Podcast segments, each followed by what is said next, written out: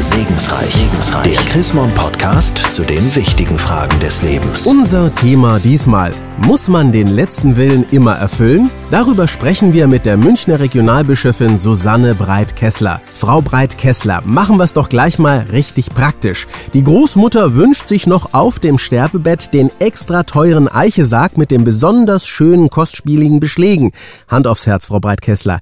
In finanziell angespannten Zeiten muss sich diesen Wunsch wirklich erfüllen? Ja, ich würde es genauso sagen, denn es ist schon schäbig, wenn sich die Großmutter das wirklich explizit gewünscht hat, stattdessen irgendein billiges Modell zu wählen. Und es ist nicht nur schäbig, sondern es ist auch treulos. Man ist nicht nur treu den eigenen Worten, wenn man es in Lebzeiten macht, sondern diese Treue muss halt auch über den Tod hinausreichen. Was machen wir aber, wenn mir zum Beispiel der letzte Wille eigentlich doch ein bisschen peinlich ist? Also wenn zum Beispiel derjenige sich für seine Trauerfeier irgendwie eine ganz verrückte Show-Einlage wünscht, muss ich dann trotzdem den Willen erfüllen? Also wenn man jetzt den Eindruck hat, der oder die Verstorbene macht es, um andere zu ärgern, um sie zu drangsalieren, um sie in eine peinliche oder sehr schmerzliche Situation zu bringen, dann finde ich, kann man einen letzten Willen auch mal ablehnen. Was können denn das für Situationen sein? Ja, was halt leider gar nicht so selten vorkommt, ist, wenn jemand sagt, also bitte mein Sohn oder meine Tochter darf auf gar keinen Fall an meinem Grab stehen, weil ich bin mit ihm oder ihr zerstritten. Solche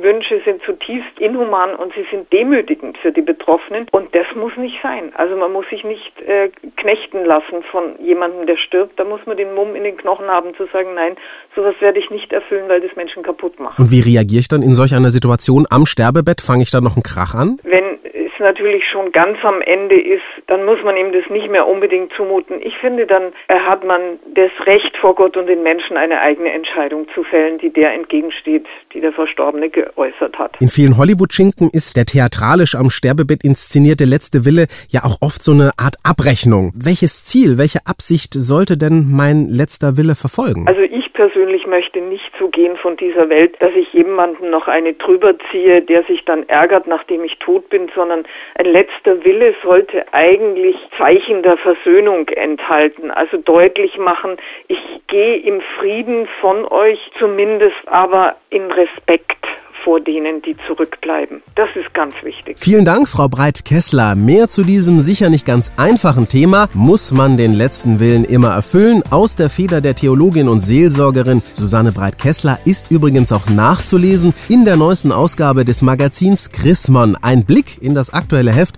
lohnt sich also allemal. Sie haben darüber hinaus noch Fragen und Anregungen? Dann freuen wir uns auch über eine E-Mail. Schreiben Sie einfach an segensreich.chrismon.de.